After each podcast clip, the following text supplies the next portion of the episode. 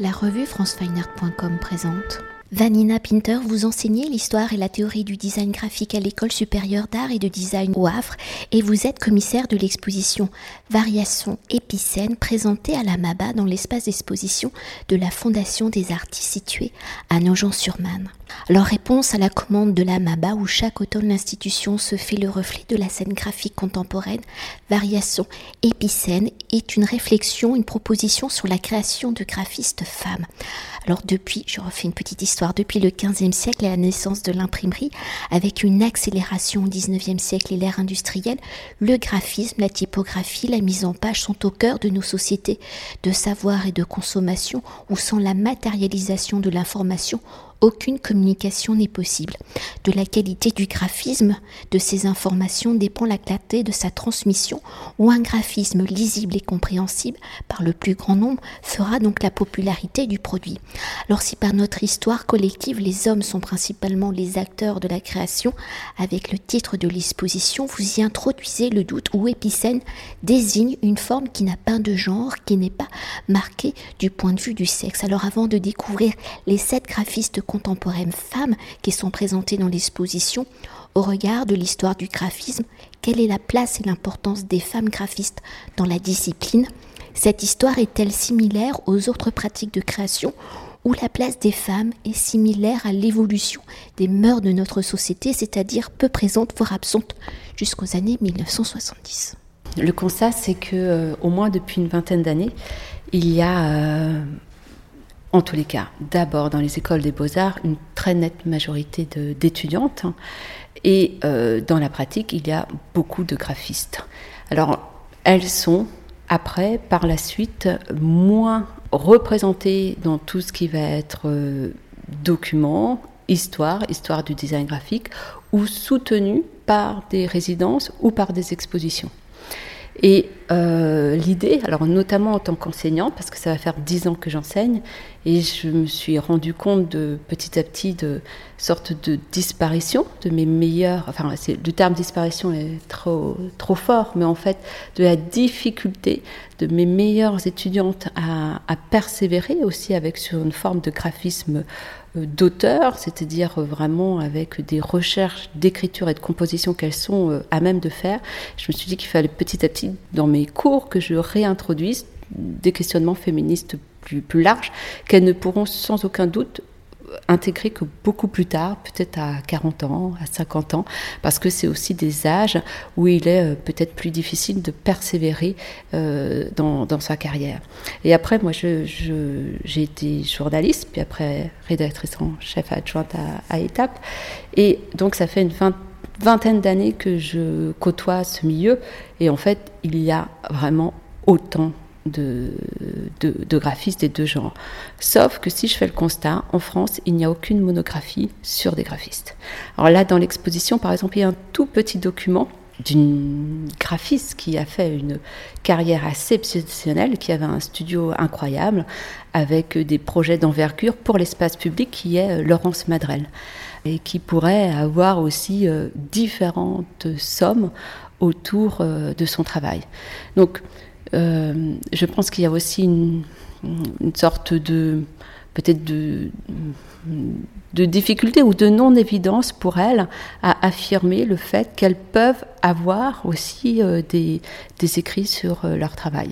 En plus, et au niveau des expositions, D'où le parti pris de cette exposition de n'avoir que des graphistes françaises, parce que peut-être il aurait été entre guillemets plus glorieux d'avoir une Suisse, une Anglaise et une Hollandaise, euh, mais de valoriser la, création euh, d'ici.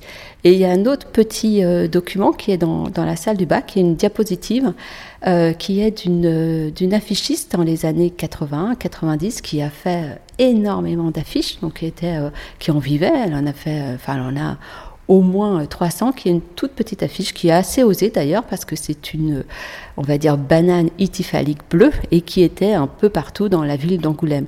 Donc il y a, il y a eu euh, des graphistes euh, autrices. Alors je tiens vraiment au nom d'autrice.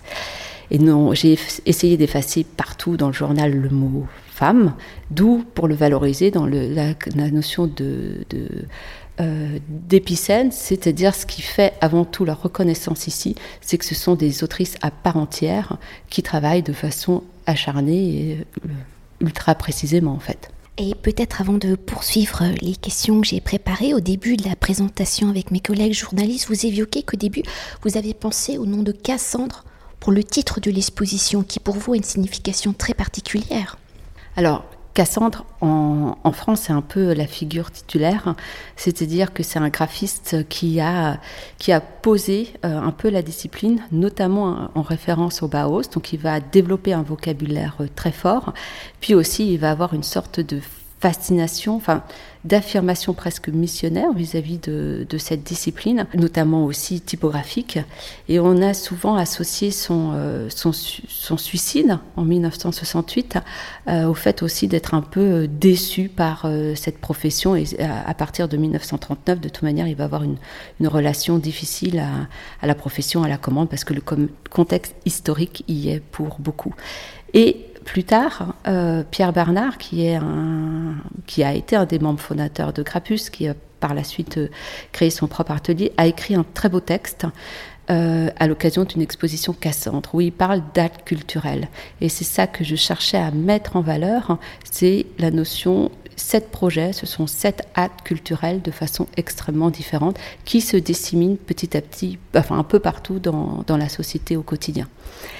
Et il y avait cette référence qui, pour moi, alors très personnelle, qui est euh, la lecture constante de textes féministes, dont l'ouvrage polyphonique, extrêmement étrange, un peu insaisissable de Christian Wolff. Pour poursuivre et pour rentrer au cœur de l'exposition qui présente le travail de sept graphistes, donc autrices, au regard de la création contemporaine, quelles ont été vos réflexions pour choisir ces sept créatrices, comment leur travail, leurs propositions graphiques sont-ils le reflet des enjeux contemporains, des méthodes de communication actuelles? Les projets présentés s'inscrivent-ils dans une dimension d'innovation, dans de nouvelles formes de design?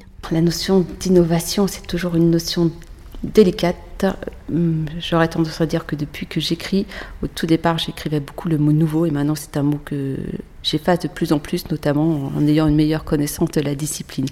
Donc d'innovation, je ne sais pas. En tous les cas, elles ont une, une vision de leur, euh, de leur métier, de leur approche du design qui est en en adéquation avec une, une vision aussi de la société, c'est-à-dire aussi d'une, pas une volonté, on va dire, euh, euh, héroïque de changer le monde, mais en tous les cas d'y participer en explorant ou en développant des, voies qui vont être euh, des voies singulières, donc affirmer l'individualité, pas forcément pour elle, mais aussi pour le public qui est en face d'elle, et une sorte aussi de, de, de, rapport interrelationnel à travers les objets qu'elles vont déployer.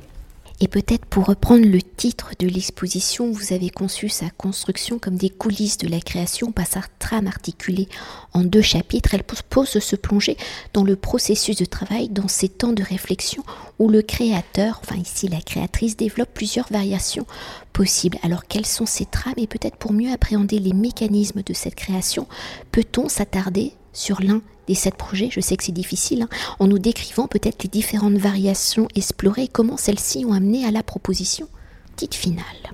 Alors, il y a trois trames dans l'exposition. La première trame est vraiment liée au fait de valoriser sept projets et donc de vraiment prendre le temps d'entrer dans un projet qui parfois peut être sur dix ans, par exemple pour Sylvia Tournery, pour les génériques d'Arte, ils vont durer que quelques secondes, mais de montrer l'investissement qu'elle va avoir dedans et de comprendre comment elle va pouvoir euh, travailler.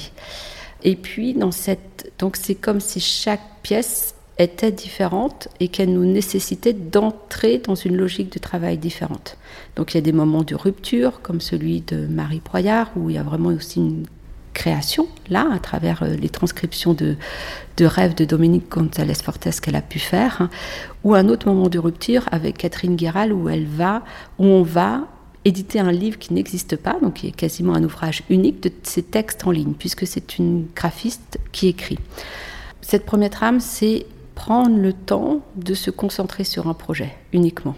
La deuxième trame, qui est une sorte de que j'ai souvent appelée euh, l'antichambre ou la fabrique de l'histoire de, cette exposition, c'est de valoriser un travail euh, émergent de graphistes autrices et notamment, il s'est avéré que beaucoup réalisent de livres. Donc, c'est aussi un espace où on peut prendre le temps de regarder, de feuilleter, puisqu'il y a une façon aussi très peut-être euh, actuellement aussi de construire des mises en page, donc aussi de d'encadrer des visions d'autres auteurs, puisque être graphiste, c'est toujours travailler avec d'autres d'autres personnes.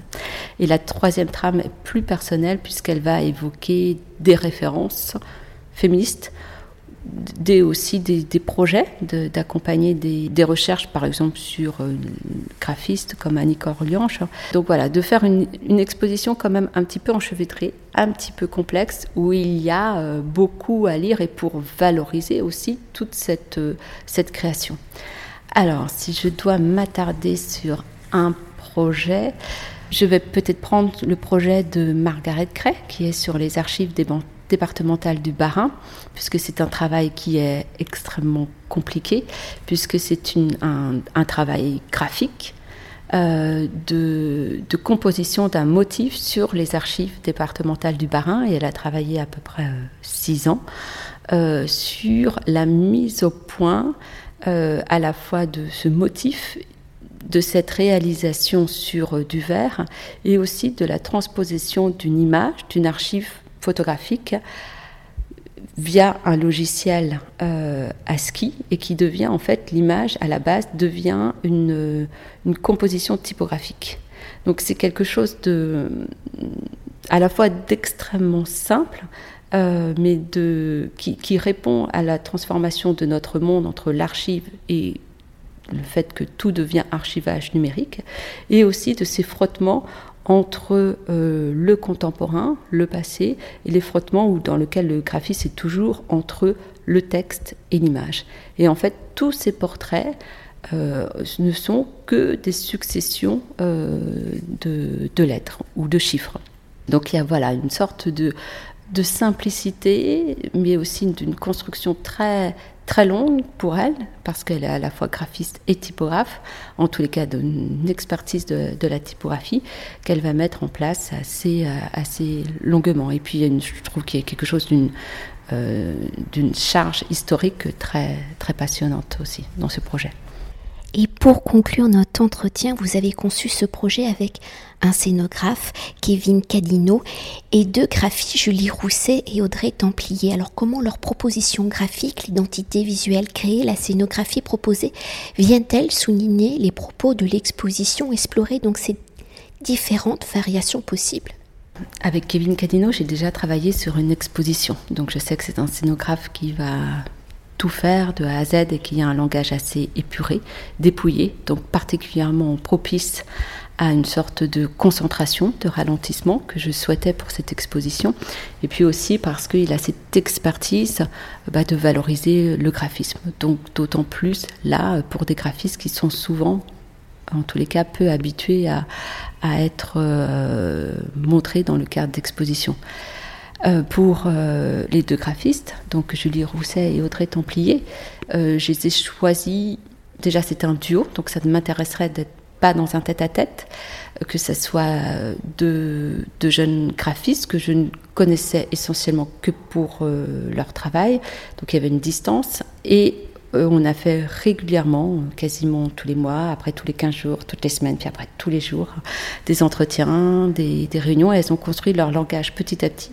Et elles ont compris peut-être aussi le, caractère enchevêtré de cette exposition qui est pour moi, euh, on va dire, de, trois axes. Le côté histoire, donc histoire du design graphique, le côté lecture féministe, et puis le côté contemporain, puisque toutes ces graphistes, je les ai euh, rencontrer, écouter.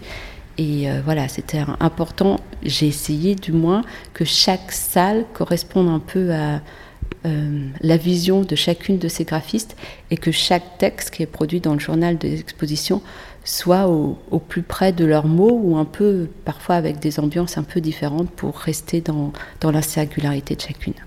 Merci beaucoup. Cet entretien a été réalisé par France Weiner.